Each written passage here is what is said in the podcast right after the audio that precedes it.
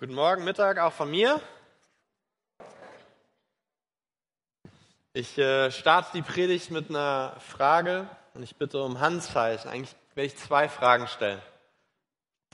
Wer von euch, wer von uns war schon mal genervt über einen Ratschlag, der zwar gut, aber unangebracht war? Für die Statistik, Jano, Gottesdienst 2 deutlich ehrlicher als Gottesdienst 1. Okay, wer von euch war schon mal der Grund für ein Nerven von einer anderen Person, weil ihr einen Ratschlag ausgesprochen habt, der zwar gut, aber unangemessen war? Okay.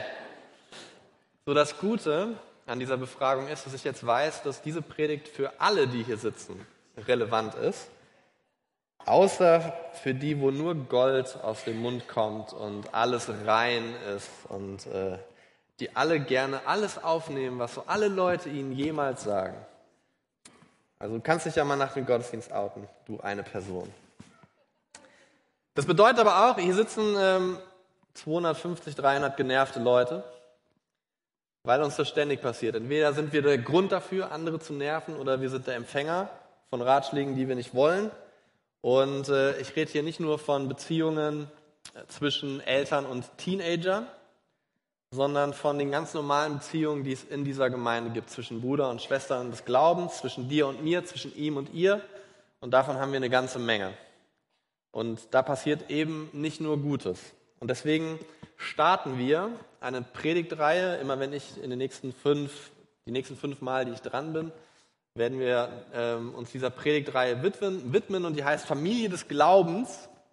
Und wir werden uns angucken, wo die, wo die Gründe liegen für unsere Konflikte. Und wir werden da nicht nur hinschauen, sondern wir werden versuchen herauszufinden, wie wir denen entgegentreten können und wie wir miteinander besser und äh, Jesusmäßiger miteinander umgehen. Und das ist so wichtig für uns, auch das, was wir heute hören werden, ähm, das, was Jesus zu uns spricht, ähm, sogar wenn du heute hier bist und nicht glaubst, wenn du noch gar keine lebendige Beziehung zu Jesus hast und nicht weißt, wo du mit ihm stehst, ich glaube, das, was Jesus heute sagt, was wir lesen werden, äh, was im Neuen Testament steht, das ist so klug und so wahr. Du wirst sagen, ja, ey, das ist einfach so. Und das ist so, weil Jesus nicht nur der Retter von denen ist, die an ihn glauben, sondern er ist auch der brillanteste Lehrer, der jemals gelebt hat. Und das werden wir heute entdecken.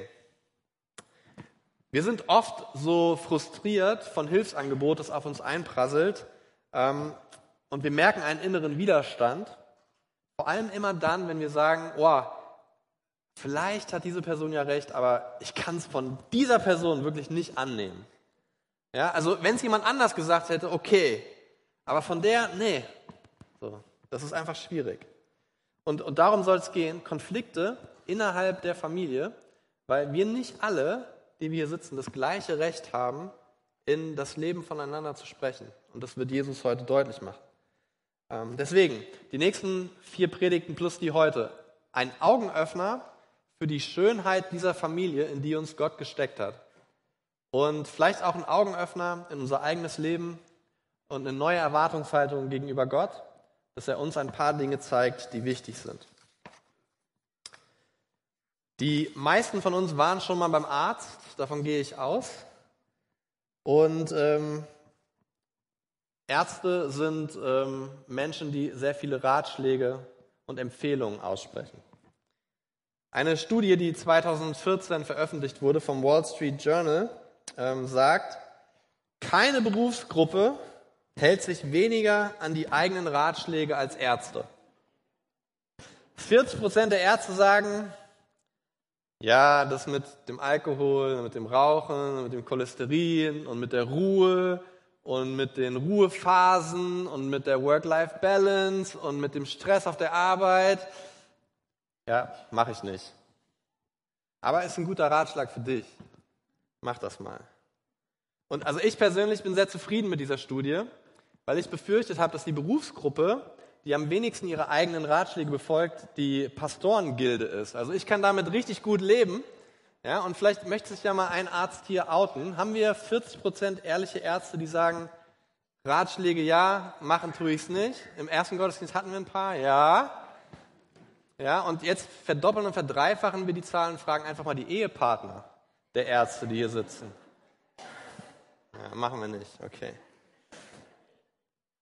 Also du gehst nicht nur aus einer Arztpraxis mit einem Rezept für ein Medikament, du kriegst auch noch eine Tüte voller Ratschläge und Empfehlungen, von denen du ausgehen kannst, dass dein Arzt sie selbst nicht befolgt. Und ich wette, dass der Schiffsarzt auf äh, der Loggers Hope zu 40 Prozent eine Insektenallergie hat. Sag ihm das, Rose. Okay.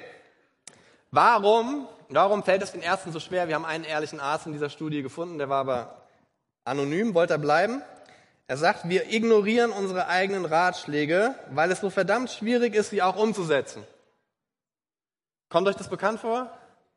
Ich kenne das jeden Morgen. Mein Arzt sagt, Herr Zubeck, Sie haben mit Ihrem Cholesterin müssen Sie aufpassen. Jeden Morgen guckt mich die Butter an und dann beginnt ein innerer Machtkampf um das Cholesterin und die Butter gewinnt den. Immer. So. Ich kenne das. Es ist einfach richtig schwierig, das umzusetzen. Also schade, dass es nicht auch für die Umsetzung vom Arzt ein Rezept gibt. Das wäre deutlich entspannter. Äh, aber um das mal runterzubringen auf das, was hier eigentlich passiert, gibt es ein Wort in der Bibel, das Jesus auch benutzt. Und er sagt, das, was da passiert in diesem Widerspruch, den wir wahrnehmen, das ist Heuchelei. Also das Vortäuschen von falschen Gefühlen oder von falschen Tatsachen. Scheinheiligkeit ist auch ein Wort, das es gut beschreibt. Und das ist kein Branchenproblem, nur von Ärzten allein oder von irgendwelchen anderen Branchen, sondern es ist ein individuelles Problem von jedem einzelnen Menschen. Sonst hätte Gott, sonst hätte Jesus nicht so viel Fokus darauf gelegt, dass die Menschen, die ja eigentlich sagen, wir haben das Ziel, Jesus zu folgen, wir wollen eigentlich auf dem Weg mit Jesus weiterkommen, dann hätte er denen nicht ständig gesagt, aber pass auf, pass auf, dass du dir nicht selbst was vormachst.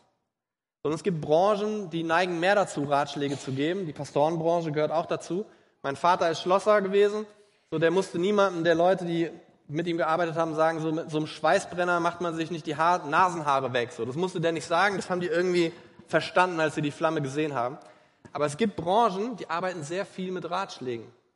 Und es gibt eine Branche, da ist es absolut tödlich, wenn wir Ratschläge erteilen und uns selbst nicht daran halten. Und diese Branche ist die Kirche, die Gemeinde, unsere Gemeinde. Und diese Dinge, die passieren nicht nur peu à peu irgendwo mal, poppen die so auf, ähm, eins, zweimal die Woche, sondern wir haben ein echtes Problem damit. Wir sind manchmal Ratschläge für, Ratschläge für Dinge, hinter denen wir eigentlich gar nicht stehen. Warum wissen wir, dass wir nicht dahinter stehen? Weil unser Leben das Gegenteil sagt. Und jeder von uns kann in sich schauen und gucken, ob das für ihn stimmt. Gott weiß das und Jesus weiß das und deswegen spricht Jesus auch sehr direkt zu diesem Thema und ich lese mit euch zusammen aus Lukas 6, die Verse 36 bis 42. Richtet nicht und ihr werdet nicht gerichtet werden. Verurteilt nicht und ihr werdet nicht verurteilt werden. Sprecht frei und ihr werdet freigesprochen werden. Gebt und es wird euch gegeben werden. Ein volles Maß wird man euch in den Schoß schütten, ein reichliches Maß, bis an den Rand gefüllt und überfließend. Denn das Maß, das ihr verwendet, wird auch bei euch verwendet werden. Jesus gebrauchte noch einen Vergleich. Er sagte, kann ein Blinder einen Blinden führen? Werden nicht beide in die Grube fallen? Ein Jünger steht nicht über seinem Meister, wenn er alles von ihm gelernt hat, ist er höchstens so weit gekommen wie dieser. Wie kommt es, dass du den Splitter im Auge deines Bruders siehst, aber den Balken in deinem eigenen Auge nicht bemerkst?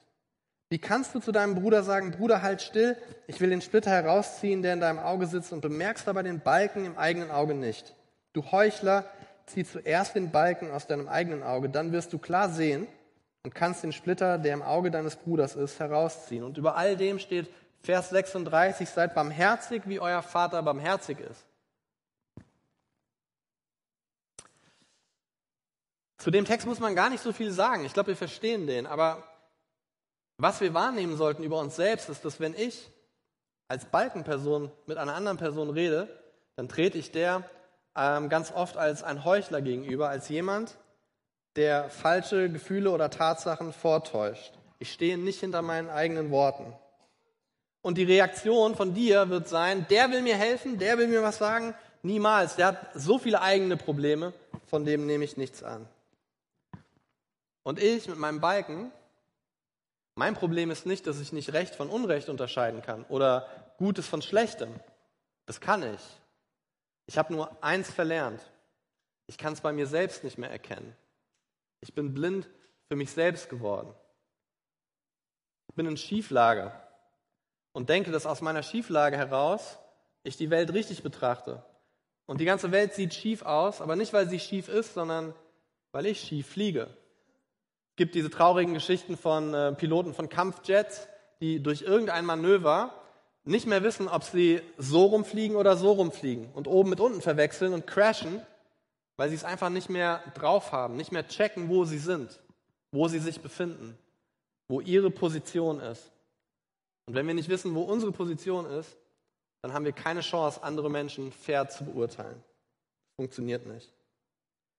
Und dieser Balken, wir haben hier einen, stellt euch vor, der würde aus meinem Auge kommen, der schafft automatisch Distanz. Distanz zu den Menschen, mit denen ich eigentlich Nähe haben möchte. Und ich stelle mir heute selbst auch mal eine Frage. Mit diesem riesigen Balken, den ich im Auge habe, den ich nicht wahrnehme, dann nehme ich auch nicht wahr, dass ich gegen irgendwelche Türpfosten oder gegen irgendwelche ähm, anderen Dinge laufe und mein Holz splittert. Und ich frage mich, wo gehen die Splitter hin? Wie viele eurer Splitter waren mal Teil von meinem Balken? Oder anders, für wie viele Splitter in deinem Auge ist mein Balken verantwortlich? Bin ich vielleicht nicht nur Balkenträger, bin ich vielleicht auch ein Splitterproduzent? So, natürlich gibt es da nicht immer einen Zusammenhang zwischen dem, was du in deinem Auge hast und zwischen dem, was aus meinem Auge hängt. Aber ich befürchte, dass es einen echten Zusammenhang gibt, ganz oft. Und das, was einen Menschen unterscheidet, der seinen Balken in Augenschein nimmt und auf einen anderen zugeht und ihm wirklich helfen will, aus einer guten Motivation heraus, das ist Barmherzigkeit. Und wenn uns die fehlt, haben wir keine Chance, mit dem Gegenüber angemessen zu kommunizieren. Seid barmherzig, wie euer Vater barmherzig ist. Wie oft vergessen wir das, wie barmherzig unser Gott zu uns war und wie einfach ist es, uns umzudrehen und unbarmherzig mit anderen zu sein. Deshalb, Barmherzigkeit mit dir selbst bringt Demut. Wenn man ehrlich mit sich selbst ist und so eine Ehrlichkeit, die vom Evangelium kommt, nicht so eine Ehrlichkeit, die sagt, boah, ich bin ja der schlimmste Mensch der Welt, ich kann ja gar nichts, ich bin ja wertlos, sondern jemand, der sagt, ich habe da einen Balken, ich erkenne den Balken. Das ist das, worum es geht. Und da fängt Demut an. Und Barmherzigkeit nimmt seinen, nimmt seinen Raum ein. Und ihr seht es immer, wenn dieses Puzzlestück da auftaucht in der Predigtreihe. Das wird was sein, wo ich sage, das ist wichtig. Nehmt das bitte mit nach Hause. Das ist ein Puzzlestein, der in euer Leben fallen soll und das dieses Gemeindepuzzle, dieses Familien- des Glaubenspuzzle kompletter machen soll. Meine Sündenerkenntnis schützt dich vor meiner blinden Anklage. Wenn ich mich erkenne, klage ich dich nicht an. Das ist ein Zusammenhang. Und der ist super wichtig. Ohne Barmherzigkeit ist Hilfe keine Hilfe, sondern erbarmungslose Korrektur. Und wenn mir wirklich daran liegt, dass du mehr Freude und mehr Freiheit in deinem Leben hast, wenn es mir wirklich wichtig ist, dann muss ich mich erstmal selbst erkennen in Gott und in Jesus. Und dann ziehe ich diesen Balken einmal raus, leg ihn runter und das war's, oder? Das ist doch die Erfahrung, die wir alle machen. Ne? Wir erkennen ein Problem, lösen das. Nee, der Balken, der hinterlässt ein ganz schönes Loch im Kopf, ein Vakuum, es will wieder gefüllt werden. Es ist ganz natürlich für den Balken, da wieder reinzukommen. Ganz einfach. Wir müssen das mit guten Sachen füllen, damit er keine Chance mehr hat, reinzukommen. Das ist ein lebenslanger Prozess des Balken ablegens. In den wenigsten Fällen nimmst du ihn einmal in die Hand. Du wirst diesen Jungen ein paar Mal in deinem Leben sehen. Und wenn Menschen sich dazu entscheiden, dieses dauerhafte Bekenntnis des Balkens Entfernens auf sich zu nehmen, transparent sich darauf einlassen, dann wecken sie automatisch Vertrauen in anderen Menschen.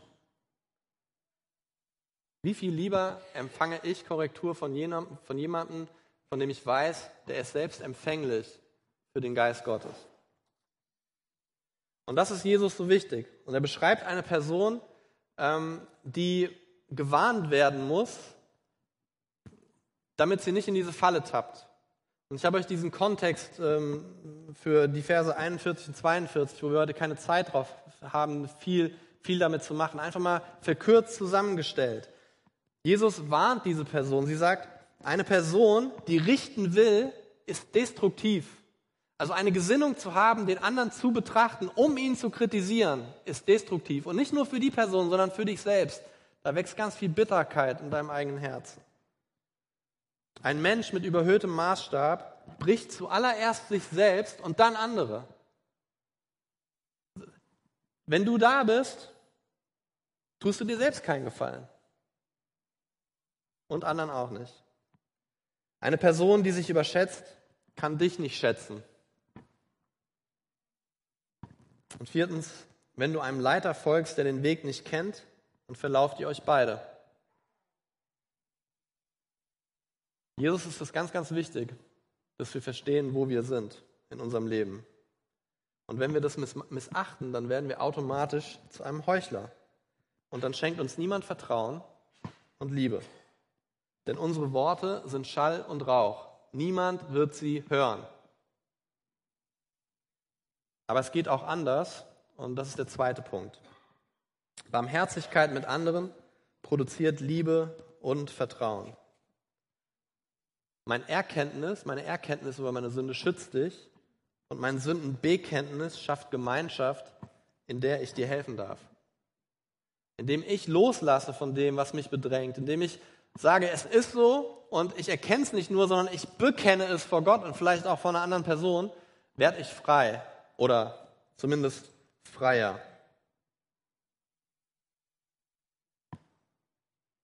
Und ich glaube, dass es total wichtig ist, dass wir das verstehen.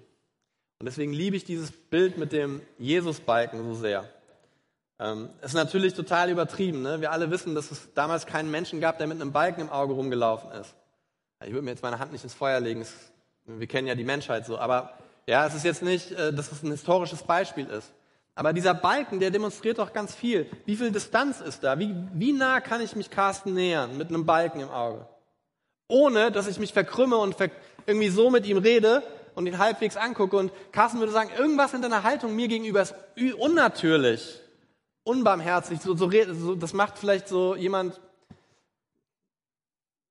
in Olympia, ja, Gymnastik und äh, Aerobics und so, die machen solche Bewegungen, aber doch nicht, doch nicht in einem Gespräch zwischen zwei Menschen. Meine Haltung ist offensichtlich unbarmherzig und unnatürlich. Und das Einzige, was ich versuche damit zu kaschieren, ist meine eigene Defizite. Kriegt Carsten meinen Balken mit? Jeder von euch kriegt meinen Balken mit. Ich bin der Einzige, der ihn nicht mitkriegt. Und wir verdrehen uns ganz schön oft. Und wir denken, niemand sieht das.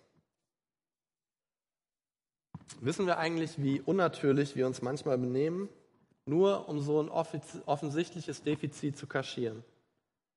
Die Antwort darauf ist nein, wir wissen es echt nicht. Sonst müsste Jesus es uns nicht sagen. Und meine Ermutigung heute ist, dass wir erkennen dürfen, was uns da meilenweit aus dem Auge ragt und was für jeden offensichtlich ist, außer für uns. Und dass wir es nicht nur erkennen, sondern auch bekennen vor Gott, ähm, damit wir ein Stück weit seine Barmherzigkeit ganz neu in uns aufsaugen können und die weitergeben. Und ich möchte Menschen dieser Gemeinde finden, zu denen ich sagen kann, bitte, bitte, zieh mir meinen Splitter aus dem Auge. Bitte, bitte, mach das. Menschen, denen ich vertraue, Menschen, zu denen ich eine Beziehung habe, Menschen, von denen ich weiß, die meinen es gut mit mir. Aber wenn du hier sitzt und du hast eine falsche Sendung, einen falschen Auftrag, eine falsche Motivation und du willst mich nicht nur kritisieren, sondern willst mich vernichten mit dem, was du sagst, weil du dich selbst nicht gecheckt hast und deine eigene Lebensposition nicht kennst, dann bitte Bleib fern von mir. Ich will nicht vernichtet werden. Ich brauche Hilfe. Athanasius von Alexandria sagte zu dem Thema, Du kannst nichts dem anderen begradigen, was in dir selbst verdreht ist. Und das ist wahr. Ich würde gerne mal wissen, wie oft ich so ein Mensch für jemand anderen war. Wo bei mir Sachen innerlich verdreht waren. Und ich wollte mit der gleichen Problematik andere Leute begradigen. Aber eigentlich will ich das nicht wissen. Ich fürchte, es ist viel zu oft passiert. Wir haben ein großes Problem in unseren Herzen. Und ich, ich, ich frage mich wirklich, woher das kommt. Und ich, ich schaue mein Herz an und sage, wie kann es sein, dass ich Christ bin und jetzt auch nicht mehr erst drei Jahre, sondern schon ein bisschen länger. Und ich kriege bestimmte Sachen nicht gebacken. Einstellung zu Menschen. Verurteilung in meinem Kopf von anderen Leuten. Und die einzige plausible Antwort, die ich finden kann, ist nicht, ja, du musst dich mehr anstrengen, Markus, sondern die einzige Antwort, die mir Jesus wahrscheinlich sagen würde, ist, Markus, du hast in bestimmten Bereichen deines Lebens das Evangelium noch nicht verstanden. So die, die gute Nachricht von der Barmherzigkeit und Gnade Gottes, der alle Menschen retten möchte und der dich gerettet hat, der den Tod besiegt hat, der die Auferstehungshoffnung geschenkt hat, der dir neues Leben geschenkt hat, der seinen Heiligen Geist in dich gelegt hat. Dieser Gott, der hat all das für dich gemacht. Du hast 100% Barmherzigkeit erfahren und du drehst dich um und gibst was? Ein Prozent weiter? Auch nur an die Leute, die du magst. Das Gleichnis, das Jesus erzählt, von dem einen Schuldner, dem viel erlassen wird und der sich umdreht und dem, der ihm ein bisschen schuldet, nichts erlässt. Ich erkenne mich da wieder. Das sind Balken. Und er verhindert ganz viel.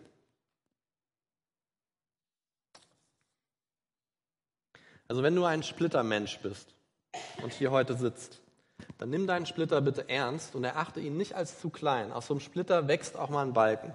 Schneller als wir denken und ohne dass du es bemerkst. Und dir mit deinem Splitter Hilfe zu holen, ist eine gute Idee und keine schlechte. Aber nicht jeder darf das für dich tun. Und das wissen wir auch. Und das ist auch in Ordnung so.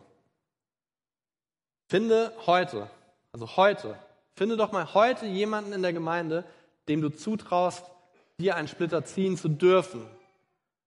Eine Frau, die durch ihren Lebensweg bewiesen hat, dass sie es mit ihrem eigenen Balken ernst meint und Dinge in ihrem Charakter und ihrer Persönlichkeit angegangen ist. Und vielleicht ein Mann, der ständig und immer wieder mit diesem Balken kämpft und nicht müde wird, in immer gleichen Kampf zu kämpfen. Und bitte doch den, in dein Leben sprechen zu dürfen. Und wenn du eine Balkenperson bist,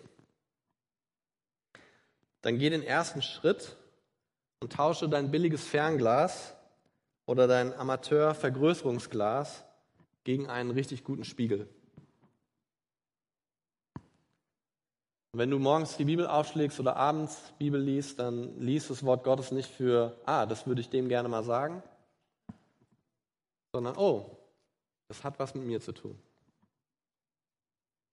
Dein Balken macht dich nicht nur unfähig, Kritik zu äußern, letztlich macht er dich lebensunfähig.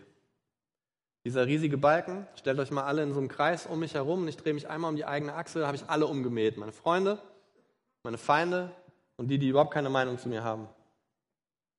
Ich habe nicht nur Distanz geschaffen, ich habe alles, was möglich gewesen wäre an Nähe, eigentlich aus dem Weg geräumt. Das ist, was Balken machen. Balken sind destruktiv. Deswegen bitte ich dich, dass du Buße, und Umkehr bereit bleibst. Voraussetzung für die Hilfe an anderen ist nicht deine Sündlosigkeit oder deine Perfektion, sondern einfach deine Bereitschaft, ständig umzukehren. Diesen Balken immer wieder ganz neu in die Hand zu nehmen.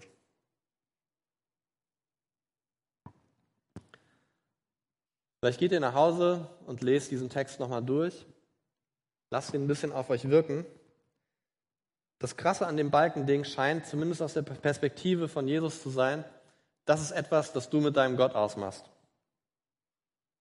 So bei einem Splitter, da kann ein Mensch dir vielleicht helfen. Aber der Balken, da bist du so blind geworden, da muss Gott dir Erkenntnis drüber schenken. Du würdest von niemand anderem Rat annehmen.